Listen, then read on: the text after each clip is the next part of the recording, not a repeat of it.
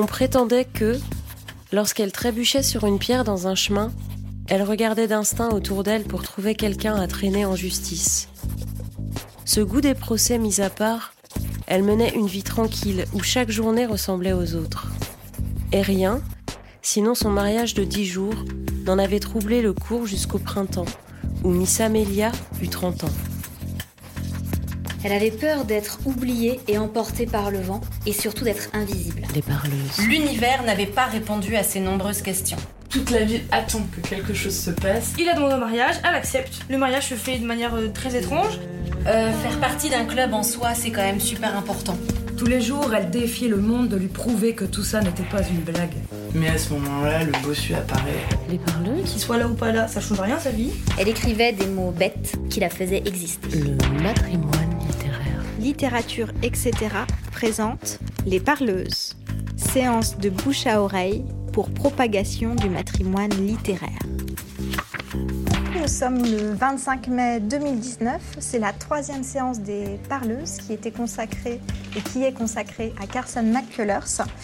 Nous étions hier à la bibliothèque de Marc-en-Barœul, ce matin à la bibliothèque de Villeneuve-d'Ascq et nous sommes maintenant chez Violette, association et espace ressources féministes dans le quartier de Moulins à Lille.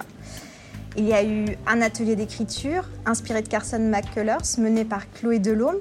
Il y a eu un atelier d'arpentage dans lequel nous avons lu collectivement la balade du café triste. Et je vais maintenant inviter Fanny Chiarello à nous parler de Carson McCullers. Avant que tu te lances, Fanny, je vais te présenter pour celles qui ne te connaissent pas encore. Alors, je crois que je peux dire que tu as grandi entre Béthune, Arras et Liévin, dans le bassin minier. C'est ça. Depuis, tu aimes les périphéries, les zones urbaines sensibles, les friches et les quartiers populaires. Oui. Depuis, tu es sensible à la lutte des classes et à l'ennui existentiel. Beaucoup. Tu as arrêté ton DEA de lettres modernes le jour où l'éditeur Page à Page t'a publié pour la première fois dans un recueil collectif. J'ai quand même fini le DEA. Tu cours entre 60 et 100 km par semaine dans la banlieue lilloise. Pour toi, c'est une étape de travail, de ton travail d'écriture. Oui, maintenant je fais du vélo aussi jusqu'au bassin minier. Tu as écrit 20 livres, parmi lesquels de la poésie, de la jeunesse et des romans, aux éditions de l'Olivier et aux éditions La Contralée, pour ne citer que trois titres récents qui sont d'ailleurs proposés par la librairie Meurat, qui est juste dans le coin sur votre gauche et qui nous accompagne durant cette troisième séance des parleuses. On peut parler de, du plus récent qui vient de sortir, A Happy Woman, dans son propre rôle, et Pamela Sauvage, publié aux éditions de La Contralée. À ton tour, Fanny, de nous faire découvrir l'œuvre de Carson McCullers. Tu, vois, tu viens de spoiler un petit peu mon intro parce que j'allais vous dire que je vais vous parler aujourd'hui d'une autrice mineure. Mais tu l'as déjà nommée. Bon, c'est pas moi qui dis qu'elle est mineure, mais Arthur Miller, le mari de Marilyn Monroe, qui a aussi écrit quelques pièces de théâtre. Ne vous laissez pas abuser par cette entrée en matière. Carson McCullers n'est pas l'une de ces femmes qui ont dû passer leur vie et leur carrière à l'ombre des hommes. Au contraire. Elle n'en fut pas moins maudite à sa manière, car il est bien entendu qu'une femme à cette époque allait payer cher son succès. J'ai rencontré l'œuvre de Carson McCullers il y a maintenant une douzaine d'années, mais jamais je ne m'étais penchée sur sa vie avant d'être appelée à devenir une parleuse. Pour vous la présenter, j'ai lu la biographie que Josiane Savigno lui a consacrée en 1995, Carson McCullers, Un cœur de jeune fille, qui a été rééditée en 2017 à l'occasion du centenaire de notre autrice. Avant de commencer, j'aimerais vous parler d'une photo qui me semble raconter Carson McCullers avec une grande pertinence. Cette photo a été prise par l'américaine Ruth Orkin en 1950. L'on y voit la star du blues et comédienne Ethel Waters, Carson McCullers et Julie Harris. Les trois femmes n'ont pas conscience de l'objectif qui les cadre, et c'est une scène d'une profonde intimité que nous contemplons plus d'un demi-siècle après.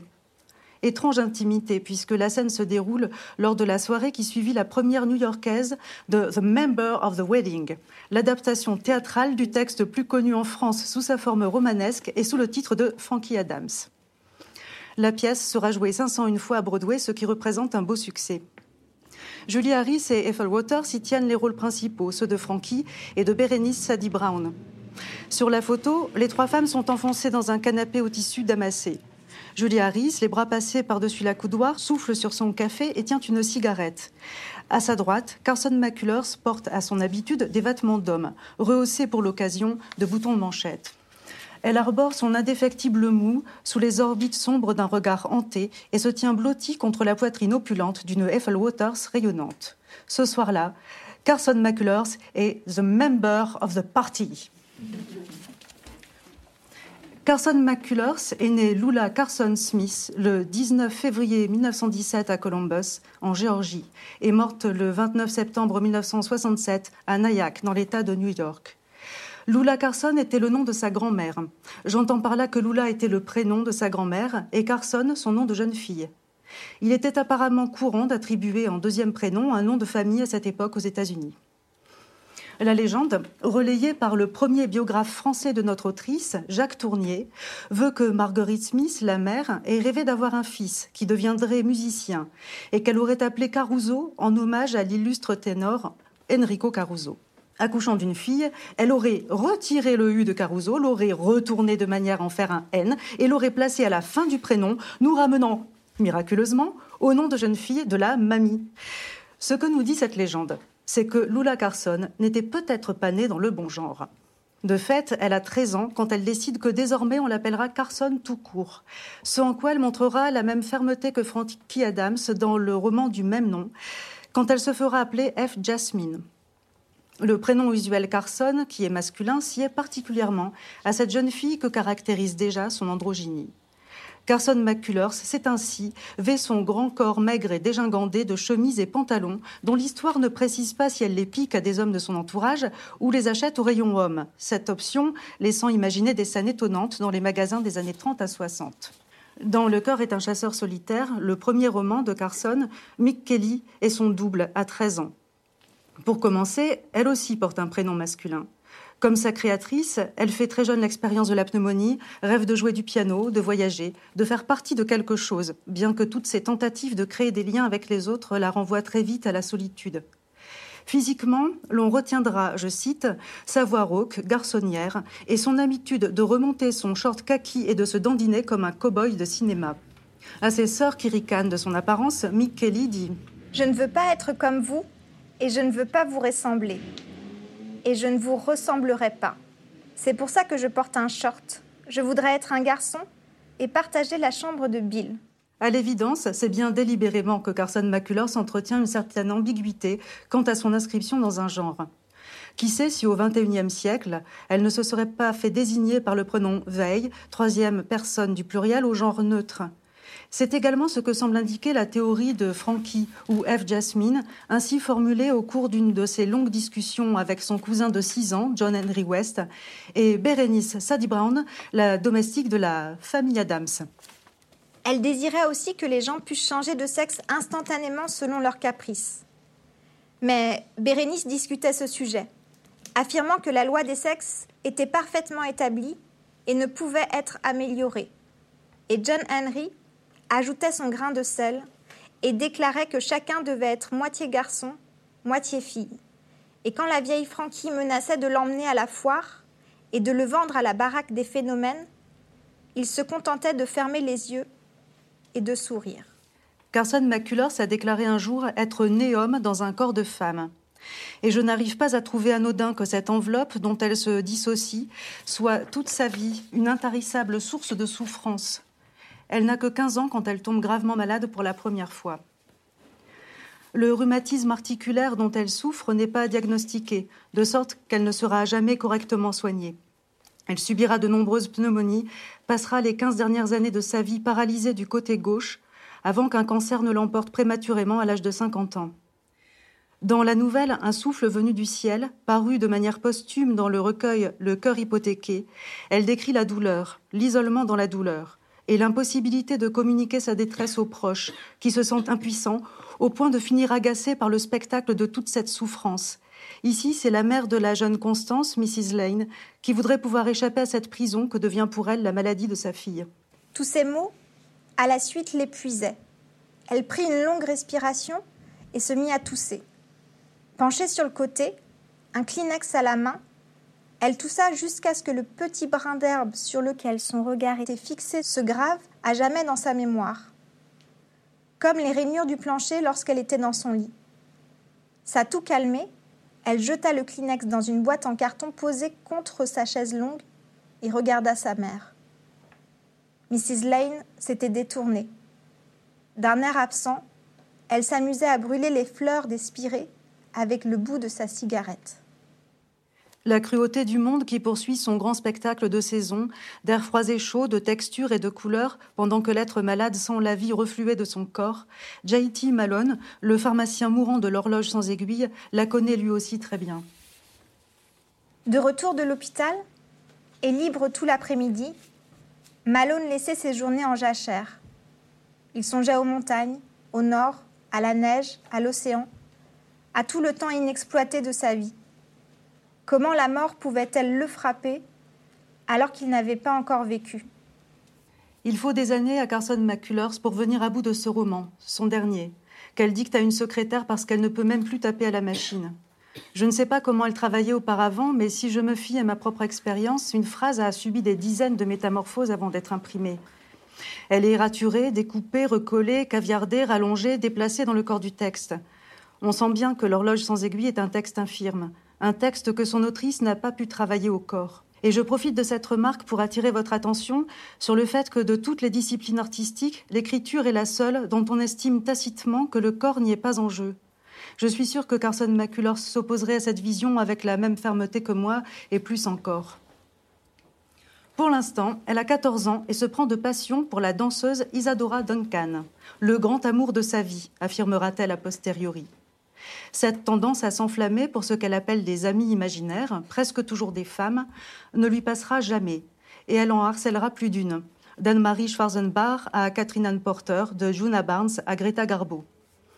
Adulte, elle prétend avoir écrit à cette dernière une lettre de plusieurs centaines de pages, ce que son ami Edward Newhouse interprète ainsi. 1. Elle avait écrit la lettre. 2. Elle n'avait rien écrit. 3. La lettre faisait plus de 1000 pages. 4. Elle ne faisait que 9 pages. 5. Aujourd'hui, on était mercredi. Oui, cette petite disait vraiment ce qui lui plaisait de dire. Mick Kelly, dans Le cœur est un chasseur solitaire, hérite aussi de cette propension à des rêveries non dépourvues de mièvrerie. La glace et la neige s'associaient souvent à ses plans d'avenir.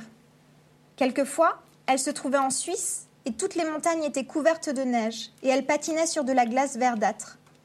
Mr. Singer patinerait avec elle. Et peut-être Carole Lombard ou Arthur Toscanini qui jouait à la radio. Ils patineraient ensemble et Mr. Singer s'enfoncerait à travers la glace et elle plongerait sans souci du danger et nagerait sous la glace et sauverait sa vie. C'était un des plans qui obsédait son esprit. Carson McCullers a conscience de vivre une grande partie de sa vie dans un imaginaire sucré. Je sens d'ailleurs de l'autodérision dans sa manière de décrire les fantasmes de ses personnages, particulièrement vers la fin de sa vie, quand elle évoque en ces termes le mûrissement inopiné de Jester, l'un des protagonistes de L'horloge sans aiguille. Et il n'imaginait plus qu'il sauvait Sherman de la foule, qu'il faisait le sacrifice de sa vie sous les yeux de Sherman, éperdu de chagrin. Envolait également les rêves, où il arrachait Marilyn Monroe à une avalanche en Suisse, puis paradait triomphalement sous les serpentins dans les rues de New York. Ces rêveries n'avaient pas manqué d'intérêt en elles-mêmes, mais après tout, elles ne menaient à rien. Il avait sauvé d'innombrables personnes. Il était mort d'innombrables fois en héros. Et ses aventures se passaient presque toujours à l'étranger. Tout comme son personnage Frankie Adams, Carson McCullers rêve de quitter sa petite ville du Sud. Le sud des États-Unis est connu pour ses pecnos, des snobs de Faulkner aux dégénérés de massacres à la tronçonneuse. Car une culture endémique s'y est développée, que la critique désigne volontiers comme Southern Gothic. Il ne s'agit pas de gothique comme on l'entend dans le roman européen. Si fantôme il y a dans ce gothique américain, c'est celui d'un système archaïque reposant sur l'esclavage, l'agriculture et une structure sociale féodale, système que la guerre de sécession a fait s'effondrer. Face au nord industriel et progressiste, ce sud ségrégationniste est à l'image des grandes plantations au bord du Mississippi et de son aristocratie, en totale déchéance. William Faulkner le premier a mis en littérature ce monde dont le charme suranné, décadent, est sous-tendu par une violence inouïe. la maison du juge Klein, dans l'horloge sans aiguille, apporte la description la plus évocatrice de ces vieilles demeures qui représentent le lourd héritage du Sud. Les morts continuaient à vivre dans la demeure victorienne, trop décorée, au mobilier encombrant. Le cabinet de toilette de la femme du juge était resté tel que dans son vivant, avec le nécessaire d'argent sur la commode et le placard plein de vêtements, auxquels on ne touchait que pour les aérer. Mais, bien que partout dans la maison il y eût des rappels des disparus, les circonstances réelles de leur mort n'étaient jamais mentionnées, même indirectement. Dès le corps est un chasseur solitaire, dans la pension des Kelly, on croise l'un de ces fantômes dérisoires dont la famille ne se résout pas à se défaire alors même qu'il est d'un grotesque patent. Mick jeta un coup d'œil sur le vestibule et sur la salle à manger. Elle s'arrêta près du porte-manteau, devant le portrait du vieux barbouillé. C'était le grand-père de maman. Il avait été commandant pendant la guerre civile et tué dans un combat. Un gosse quelconque avait ajouté des lunettes et une barbe à l'ancêtre et, après qu'on eut gratté les traces de crayon, toute la figure resta salie. C'est pourquoi elle l'appelait le vieux barbouillé. On comprend lorsqu'on lit les livres de Truman Capote qu'il a fui très jeune sa Louisiane natale pour New York. Le passage de la harpe d'herbe à Tiffany's l'indique assez. On sent à l'inverse que Flannery O'Connor n'a jamais quitté la Géorgie, choisissant même de s'établir dans la toute petite ville de Milledgeville plutôt que de rester à Savannah. On pourrait croire, si l'on s'en tient à ses œuvres, que c'est également le cas de Carson McCullers. Or, sa biographie nous apprend qu'elle a gagné à New York à la première occasion, quitte à y vivre dans des conditions précaires, du moins au début. Cependant, toute sa vie, elle entretient un rapport ambivalent à son origine. Elle retourne souvent en Géorgie, parfois de longues périodes, notamment dans les pires accès de la maladie, phase qui la voit se réfugier auprès de sa mère Marguerite, du moins tant que celle-ci y réside. Elle va jusqu'à clamer tardivement que Savannah est l'une des plus belles villes du monde. Selon de nombreux témoignages, elle n'a jamais perdu son accent et se présente volontiers comme une fille du Sud, consciente de ce qu'un tel bagage peut représenter, en particulier pour un écrivain. Tout comme mon Pas-de-Calais natal, ce Sud maudit a une réputation que résument bien les trois mots alcoolique, chômeur, consanguin. D'ailleurs, le Southern Gothic grouille de personnages difformes et, selon le mot de l'époque, idiots. Qui parvient à attendrir le cœur de pierre de Miss Amelia dans la balade du Café Triste? Un bossu, cousin de Lyman. À peine quatre pieds de haut, une vieille veste couleur rouille qui lui arrivait aux genoux de petites jambes torses qui paraissaient trop fragiles pour le poids de son énorme poitrine, et de la bosse plantée entre ses deux épaules, une tête large, des yeux bleus sombres, une bouche comme un rasoir, un visage insolent et doux à la fois, couvert de poussière ocre, avec des ombres bleues lavande autour des paupières. Dans le bruit et la fureur de Faulkner, sur trois enfants, l'un est idiot et un autre se suicide parce qu'il est amoureux de sa sœur. Dans La sagesse dans le sang de Flannery O'Connor, Enoch Emory est psychotique et adopte volontiers les postures des animaux dont il s'occupe aux eaux. Presque chaque texte de Carson McCullers a son infirme, son monstre, son idiot, mais leur statut est très différent chez elle. Je pense qu'on peut lui attribuer la sympathie que confesse son personnage Biff Brannon dans Le cœur est un chasseur solitaire. Il aimait les anormaux. Il éprouvait une chaude sympathie pour les malades et les infirmes. S'il arrivait chez lui un client affligé d'un bec de lièvre ou atteint de tuberculose, il lui offrait un verre de bière. Si le client était bossu ou très infirme, c'était du whisky. Quand John Singer, qui est sourd-muet, entre dans la vie des personnages principaux, il devient le centre de toute l'attention. Plus qu'un héros, une idole. Lui-même se suicide quand il apprend la mort par obésité de son ami Antonopoulos, un autre sourd-muet, dont on devine qu'il a également un retard mental. Dans les textes de Carson McCullers, les personnages qui font peur ne sont pas ceux que l'on pouvait assimiler à l'époque à des phénomènes de foire, mais les personnages d'Américains moyens, voire socialement bien assis, au racisme sauvage, comme les personnages principaux de l'horloge sans aiguille, tous terriblement antipathiques et moralement abjects, notables réactionnaires nostalgiques du système esclavagiste, qui finiront par ourdir un lynchage dans la plus grande impunité. Vous connaissez sans doute Mississippi Goddam, la chanson de Nina Simone, enregistrée pour la première fois en 1964, année où fut signé le Civil Rights Act, qui déclarait illégale la discrimination reposant sur la race, la couleur, la religion, le sexe ou l'origine nationale. La chanson fait référence à l'attentat raciste visant une église baptiste de Birmingham, Alabama, en 1963. Alabama's got me so upset. Tennessee made me lose my rest. And everybody knows about Mississippi. Je cite cette chanson pour que l'on mesure mieux le contexte dans lequel, 24 ans plus tôt, paraît le corps est un chasseur solitaire. L'un des personnages principaux est un médecin noir, le docteur Benedict Maddy Copeland, qui veut éduquer les siens pour les soustraire au sort misérable que leur réserve le rêve américain, citant notamment Karl Marx. La manière dont Carson McCullers montre l'injustice et la monstrueuse cruauté que subissent les Noirs dans le sud si pauvre et arriéré des États-Unis est insoutenable.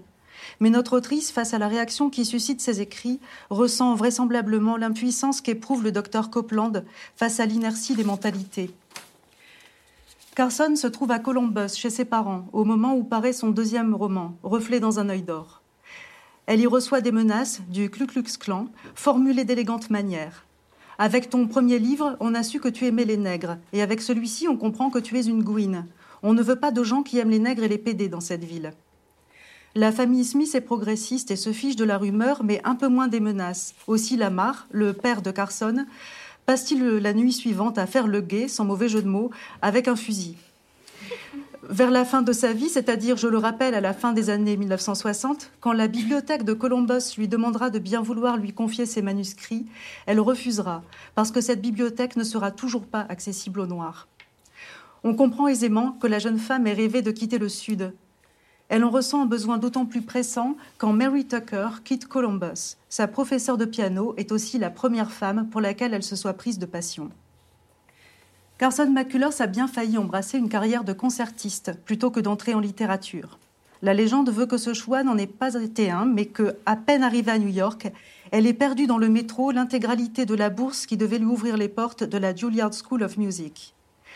Les témoins ne s'accordent pas sur ce point, mais qu'importe. Je n'imagine pas la voie suivie par Carson McCullers plus droite et nette que ses trames narratives. Quoi qu'il en soit, la volonté de devenir écrivaine était bien présente à Columbus, et j'aimerais citer un passage du très bon livre de Josiane Savigno, passage dans lequel beaucoup d'autrices contemporaines reconnaîtraient sans doute des échos de leur propre expérience, comme je l'ai moi-même fait, pour preuve que les déterminismes et préjugés ont mieux résisté à l'épreuve du temps que bien des écosystèmes, avec la persistance de cafards. Ceux qui l'entendent ainsi parler de son avenir littéraire en rient, plus ou moins ouvertement. Ils ne croient pas à sa véritable détermination de devenir écrivain, et moins encore qu'un tel destin soit accessible à la petite sudiste, à la drôle de fille souffreteuse de Lamar Smith le bijoutier, et de sa fantasque épouse Marguerite. Mais Carson Smith est opiniâtre, ce que requiert la vocation d'artiste, particulièrement quand on est une femme. C'est sous le nom de McCullers qu'elle publie son premier roman, puisqu'elle vient d'adopter le patronyme de son époux, James Reeves McCullers, que nous appellerons Reeves. La complexité de la relation que Carson entretient avec lui me rappelle Territory Blues, chanson de Georgia White dans laquelle on entend ces deux phrases.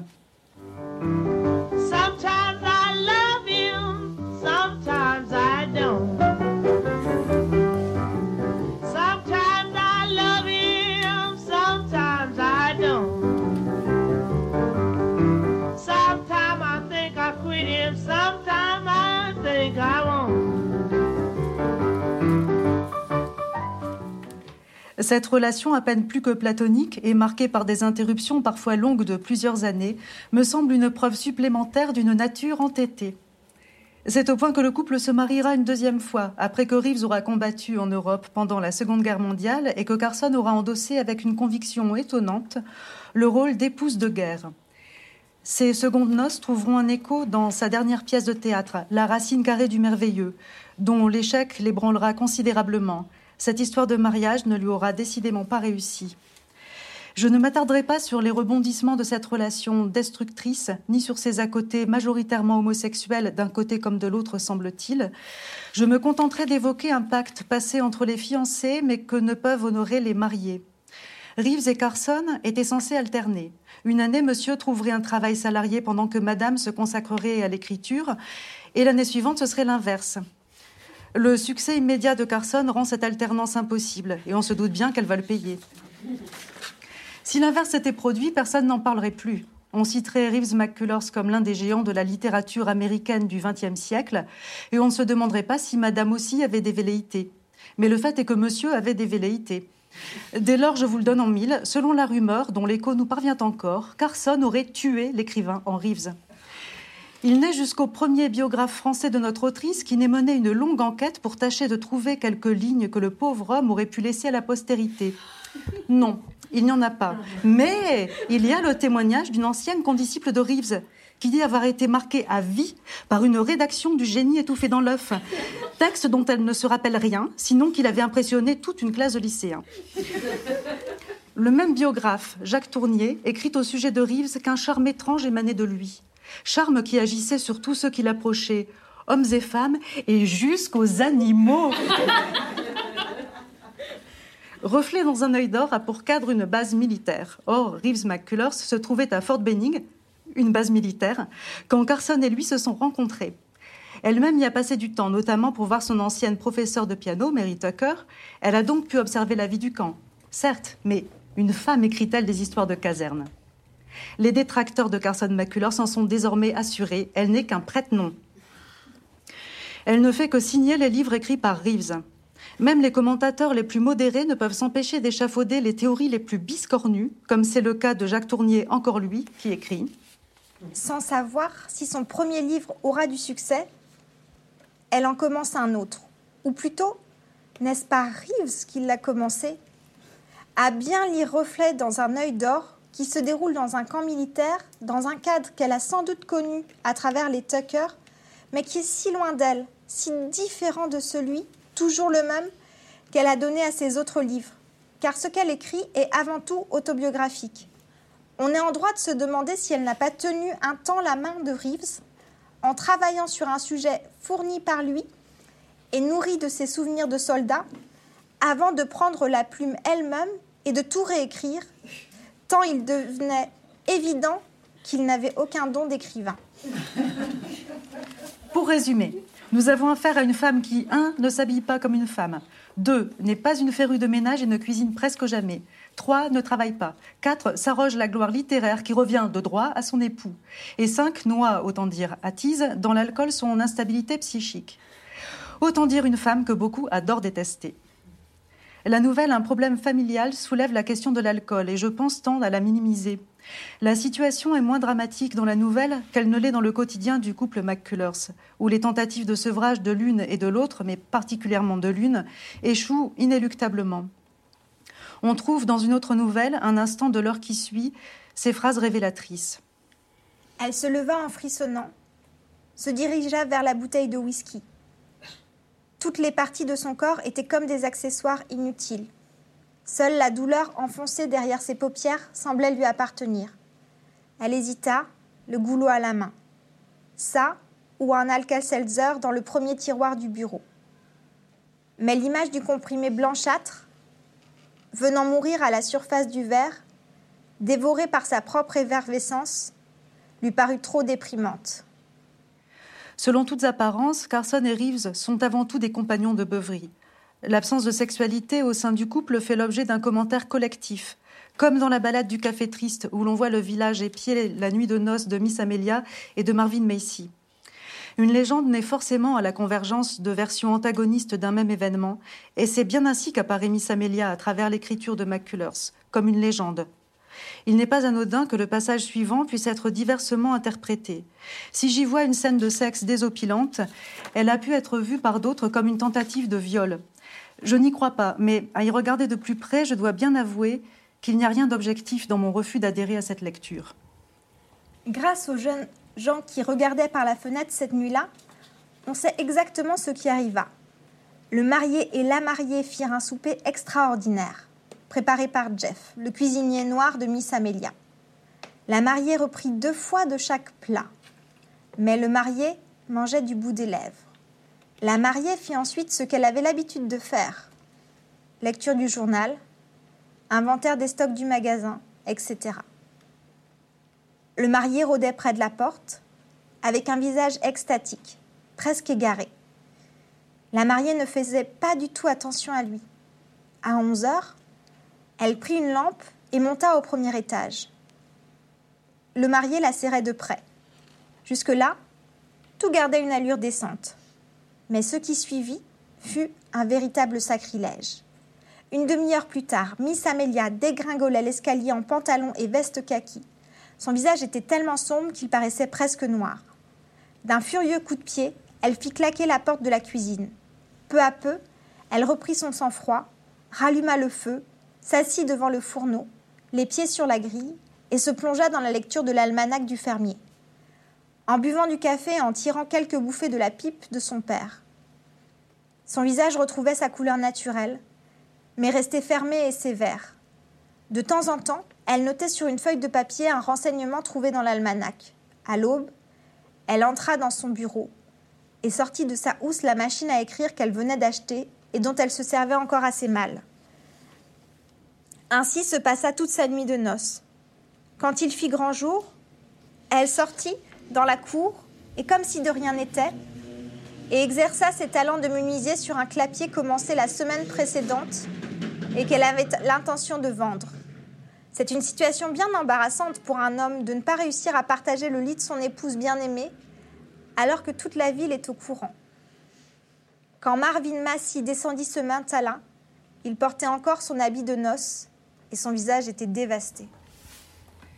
Tout comme Frankie Adams, c'est-à-dire à la manière d'une enfant, Carson McCullers aime dormir auprès de quelqu'un. Elle aime la proximité d'un corps sans qu'il y entre, si j'ose, rien de sexuel. Carson McCullers a des amitiés longues comme la vie, notamment avec Tennessee Williams, mais elle passe aussi pour une garce, selon les termes employés par un certain nombre de témoins qu'a interrogé sa biographe américaine, Virginia Spencer Carr. Carson a besoin des autres autant qu'elle les fait fuir. Quand elle quitte le domicile conjugal, sporadiquement, c'est pour vivre la grande expérience communautaire.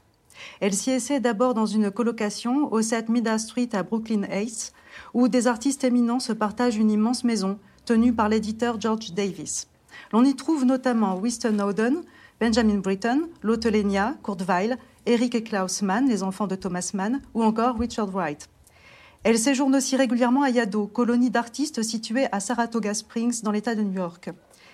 Elle se réjouit d'être parmi les autres, notamment à Yado, mais il semblerait qu'elle se tienne toujours à l'écart.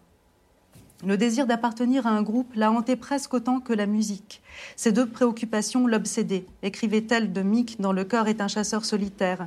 Mais la jeune fille n'y parvient pas plus que sa créatrice. Pas davantage non plus que Frankie Adams. Elle dit presque à haute voix Ils sont mon nous à moi. Hier et pendant les douze années de sa vie, elle avait été seulement Frankie. Elle était un jeu qui se promenait et agissait seul. Tous les autres personnes se réclamaient d'un nous, toutes sauf elle. Quand Bérénice disait nous, cela signifiait Roni et grand-maman, sa loge ou son église. Le nous de son père, c'était le magasin. Tous les membres du club avaient un nous auquel ils appartenaient et dont ils parlaient. Les soldats de l'armée pouvaient dire nous et même les criminels enchaînés dans les bagnes. Quand elle boit, Carson devient imbuvable, disent ses nombreux contempteurs. Arrogante, narcissique, cassante. Je me demande quant à moi si son alcoolisation n'était pas le prix à payer pour pouvoir lever ses inhibitions et se mêler à la vie collective. La rumeur est aussi tenace que la maladie. L'une et l'autre rendront particulièrement douloureuses les quinze dernières années de sa courte vie. Carson finira paralysé du côté gauche, comme je l'ai déjà mentionné, incapable de vivre de manière autonome au quotidien et d'exercer son art sans assistance. Elle devra vivre également ces années dans l'opprobre, car on la tiendra pour responsable du suicide de Reeves. Et quand je dis on, je parle d'un on massif, pour preuve qu'un milieu, même littéraire, c'est-à-dire prétendument intellectuel, peut être aussi étroit, injuste et suffocant qu'une petite ville du Sud, telle que Columbus, Géorgie. L'acharnement contre Carson McCullers, qui persiste bien au-delà de sa mort, prend des formes étonnantes. Ainsi, nombreux sont les critiques à formuler la même idée. Carson McCullers, je vous l'annonçais en introduction, serait un écrivain mineur. Le critique George Dangerfield, dans la Saturday Review du 30 mars 1946, au terme d'un article élogieux sur Reflet dans un œil d'or, mais aussi sur l'écriture de Carson McCullers, dont il admire à juste titre la subtilité, c'est, dit-il, un écrivain de la suggestion plus que de l'éloquence, finit néanmoins son papier en affirmant qu'il y a dans la littérature contemporaine des écrivains plus importants que Carson McCullers. D'elle, on ne peut que répéter une fois de plus qu'elle est unique. Une critique du partisan, Elisabeth Hardwick, la qualifiera quant à elle d'écrivain mineur de grand talent. Il faudra décidément qu'un jour, un ou une critique me fasse un exposé sur les différents barèmes utilisés dans sa profession. Mais les critiques ne sont pas les seuls à formuler ce genre de jugement. Arthur Miller dira de Carson après sa mort J'ai aimé certaines choses, mais en définitive, je pense que c'était un auteur mineur. Vous aurez noté l'expression très vague qu'il emploie. Il a aimé certaines choses. C'est que l'auteur des Sorcières de Salem n'est avare d'aucun enfantillage pour suggérer le dédain que lui inspire sa contemporaine. Par exemple, en société, il fait semblant de ne pas se rappeler le titre de ses ouvrages. On est en droit de se poser la question. Arthur Miller se considère-t-il lui-même comme un écrivain majeur ou mineur? Cette distinction a-t-elle seulement un sens? Sans aller jusqu'à l'idée aujourd'hui très à la mode selon laquelle tout se vaudrait, la distinction majeure-mineure appliquée à la création artistique m'apparaît comme puérile et totalement arbitraire. Quels sont les critères? Qui parmi ses contemporains est aux yeux d'Arthur Miller un auteur majeur? Je suis prête à parier qu'Hemingway en fait partie. Il est en effet bien plus couillu, comme on dit, que notre Carson. Pourquoi en venir à l'entrejambe, me demanderez-vous? Parce que si j'essaie de comprendre les critères sur lesquels se reposent Miller et quelques autres pour asséner ce jugement, il semblerait que la taille soit un élément important. Je vous lis la suite de la déclaration du dramaturge au sujet de sa consoeur. À moins que son œuvre n'ait été simplement cassée, interrompue précocement à cause de la maladie puis d'une mort en pleine maturité. Comme si la longueur de la bibliographie avait jamais indiqué une valeur quelconque comme si Le cœur est un chasseur solitaire avait les maladresses d'un roman de jeunesse. Il s'agit déjà d'un texte extrêmement maîtrisé, d'une rare finesse tant dans l'évocation des émotions que dans le travail de la phrase, et dans lequel un lecteur en pleine maturité trouve des échos de ses propres vertiges existentiels et questions ontologiques. Carson McCullers, peut-être parce qu'elle a côtoyé très tôt la maladie et la mort, peut-être parce qu'elle a grandi dans ce sud putrescent et vide comme un été de bourgade, peut-être parce qu'elle était musicienne et qu'à travers la musique elle approchait l'indicible, a mis au cœur de sa littérature quelque chose que j'appellerais le mystère, mais que je pourrais aussi me contenter d'appeler quelque chose, comme elle-même le fait parfois. Et c'est ce qui me fait aimer si profondément la plupart de ces livres, ce qui me donne l'impression, quand je les lis, d'avoir une main à tenir tandis que j'emploie le temps qui m'est imparti, ce temps dont j'ignore quelle sera sa longueur, à traverser l'infini. Je ne peux pas évoquer son œuvre sans prendre pour objet cet indicible, cette chose que Carson McCullers, quelques-uns de ses personnages et quelques-uns d'entre nous auront passé notre vie à poursuivre, avec l'intuition que le chemin est perdu et sans doute la chose même vers laquelle nous ne cessons de tendre. La jeune pianiste de la nouvelle Wunderkind sent avec effroi la chose lui échapper. Mais depuis quatre mois, que lui arrivait-il? Elle ne faisait sortir d'elle-même que des notes lisses, mortes. L'adolescence avait-elle pensé? Il y avait des enfants très doués. Ils travaillent, ils travaillent, jusqu'au jour où ils pleurent au moindre prétexte. Comme elle, parce qu'ils sont épuisés d'avoir tenté de prendre au piège la chose oui, cette chose dont il rêvait, avec une telle violence. Et tout devenait bizarre. Il perdait tout. Mick Kelly et Frankie Adams veulent désespérément faire partie de quelque chose. Et comme il faut bien donner une forme intelligible à ce quelque chose, la première choisit d'organiser une fête. Ce sera un fiasco. Tandis que la seconde choisit le mariage de son frère. Elle veut faire partie du mariage, comme l'indique le titre original, The Member of the Wedding, mais pas seulement assister à la cérémonie. Je les aime tant tous les deux. Nous irons partout ensemble. C'est comme si j'avais su toute ma vie que je faisais partie de leur existence. Ce mystère, ce flou, est à la fois un motif récurrent chez Carson McCullers, sinon un sujet à part entière, et une méthode, un style. Après avoir renoncé à entrer à la Juilliard School of Music, la jeune Carson s'inscrit à Columbia, où elle suit des cours d'écriture avec une certaine Sylvia Chatfield Bates. La professeure commente ainsi la nouvelle Poldy, que l'on peut lire dans Le cœur hypothéqué. Voilà un excellent exemple de la nouvelle picturale, c'est-à-dire dramatisation complète d'un thème très court, description d'une situation presque statique dont les éléments narratifs appartiennent au passé ou au futur. C'est une histoire assez banale, mais pas trop. Vous pouvez échapper à cette banalité, grâce à la véracité, à la précision et à la richesse du détail. Comme je l'ai constaté déjà, les vôtres sont de cet ordre. Les détails sont bons, très vivant. Votre connaissance de la technique musicale, qui est éclatante, sonne juste. Le lecteur moyen aimerait que la nouvelle soit un peu plus vivante, qu'elle avance davantage et qu'elle permette de mieux comprendre ce qui va arriver. Mais moi, je l'aime telle qu'elle est. Elle n'a aucun besoin d'être retravaillée.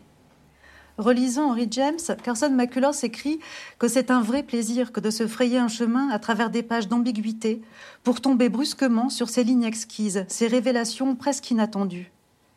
Sans doute avait-elle conscience que dans sa propre œuvre, ces révélations se dessinent au sein même de lignes à l'exquise ambiguïté, à la manière d'images subliminales qui surgiraient, quand l'œil s'y attend le moins, d'une texture dense jusqu'à l'insaisissable. Je pense qu'elle en était consciente parce qu'une telle écriture requiert une maîtrise bien plus grande qu'un travail axé sur la narration et dont l'intrigue solide reposerait sur un plan. Et je le pense aussi parce que dès la première page de Frankie Adams, Carson McCullers annonce la partition. À la maison, il n'y avait que Berenice Sadie Brown et Johnny Henry West. Tous les trois, assis autour de la table de la cuisine, parlaient indéfiniment des mêmes choses.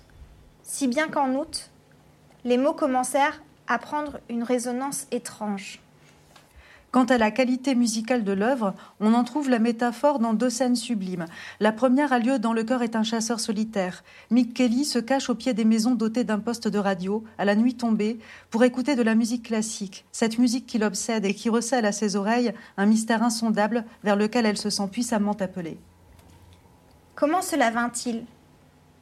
Pendant une minute, l'ouverture hésita une promenade ou une marche, comme si Dieu se pavanait dans la nuit. Brusquement, elle se sentit glacée extérieurement et, seule, la première partie de cette musique était chaude dans son cœur. Elle ne put même pas entendre les sons qui suivirent. Elle attendait, glacée, les poings serrés. Puis, la musique reprit, plus impérieuse et plus puissante. Cela n'avait rien à faire avec Dieu. C'était elle, Mick Kelly, marchant dans la lumière du jour et toute seule dans la nuit, sous le chaud soleil et dans le noir avec tous ses plans et ses sentiments. Cette musique était elle, son moi réel. Elle ne pouvait pas écouter assez pour tout entendre. La musique bouillonnait en elle. Que faire? S'attacher à certains passages merveilleux pour ne plus les oublier? Ou se laisser aller, écouter ce qui venait sans penser, sans essayer de se rappeler. Seigneur, le monde entier était cette musique et elle n'avait pas assez de tout son être pour écouter. Puis enfin, le thème d'ouverture fut repris par tous les instruments, donnant ensemble la même note comme un point dur, crispé, qui lui martelait le cœur. Et la première partie s'acheva. Cette musique ne durait pas un temps long ou court. Elle n'avait rien à faire avec le temps.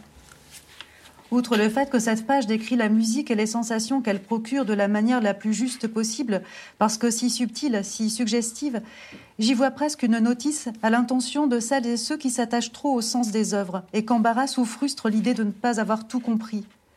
J'ai la conviction que l'on n'a pas besoin de tout comprendre pour vivre une expérience riche et unique avec une œuvre. Voir que l'expérience est encore plus intense quand elle recèle une part de mystère. J'y reviens à ce mystère, cette part du réel qui échappe à l'entendement et qui est d'autant plus précieuse parce qu'elle nous porte au cœur même de l'informulable. Un passage de Frankie Adams montre tout aussi finement le lien que fait Carson McCullers entre musique et indicible. La mélodie était lente, sombre et triste. Puis tout d'un coup, le cornet commença un jazz échevelé et zigzagant, empli de toute la magie nègre. Puis, la musique ne fut plus qu'un son filé et lointain avant de revenir au blues du début. On eût dit le récit de cette longue saison troublée. Elle restait là, sur le trottoir sombre, le cœur serré, les genoux collés, la gorge contractée. Puis, sans avertissement, il arriva une chose que, tout d'abord, Francky ne put pas croire. Au milieu d'une phrase mélodique, la musique s'arrêta net. Tout d'un coup, le cornet cessa de jouer. Pendant un instant, Frankie ne comprit pas, se sentit perdu. Il s'est arrêté pour secouer la salive de son cornet, murmura-t-elle enfin à John Henry. Dans une seconde, il reprendra. Mais la musique ne reprit pas.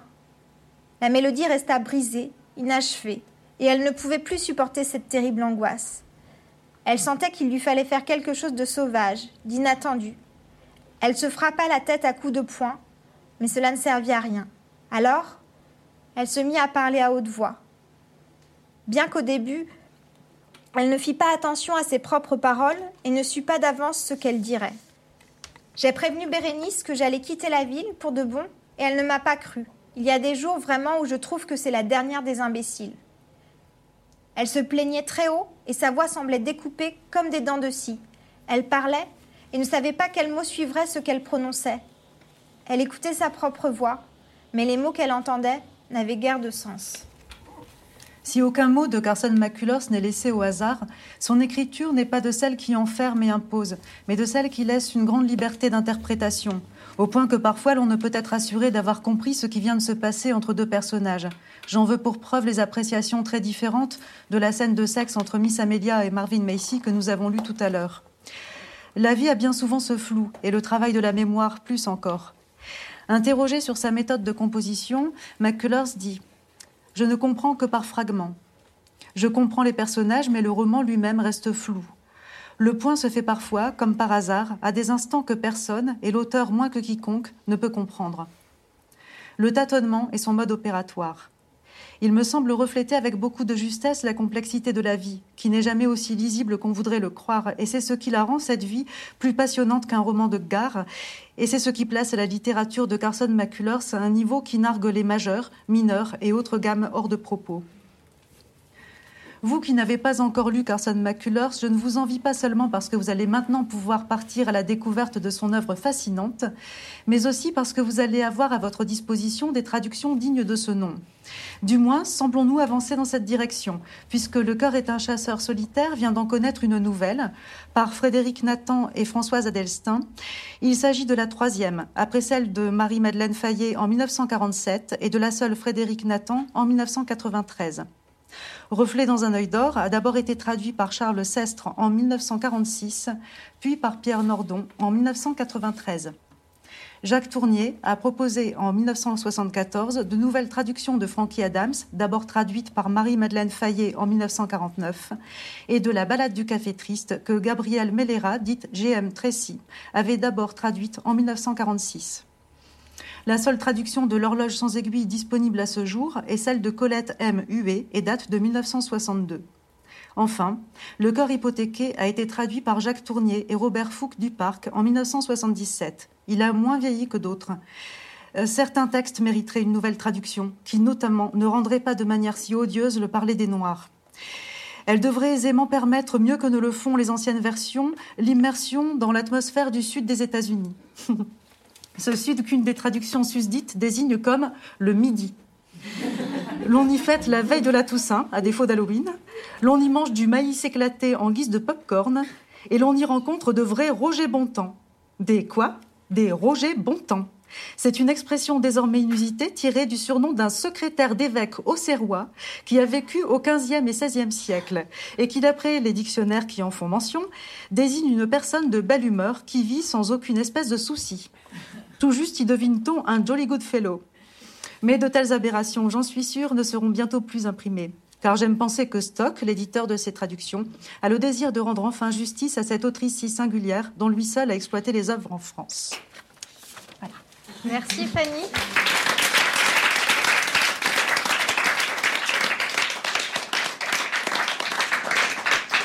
Voilà, c'était la troisième séance des parleuses. Merci Fanny pour euh, cette traversée de l'œuvre. Merci, à, toi pour ton, euh, ton, invitation et merci euh, à toutes et tous. C'était Les Parleuses, un podcast itinérant imaginé par Littérature, etc. Marraine 2019 des Parleuses, Chloé Delhomme. Direction artistique, Aurélie Olivier. Administratrice de production, Sarah Elliott. Ingénieur son, Lucie Piou. Et merci spéciaux à Pascaline Mangin, Anna Rizzello et François Annick. Les Parleuses. Un projet soutenu par la SOFIA, la DRAC Île-de-France, la région Île-de-France, la métropole européenne de Lille, la ville de Lille et les 104 contributoristes de notre financement participatif.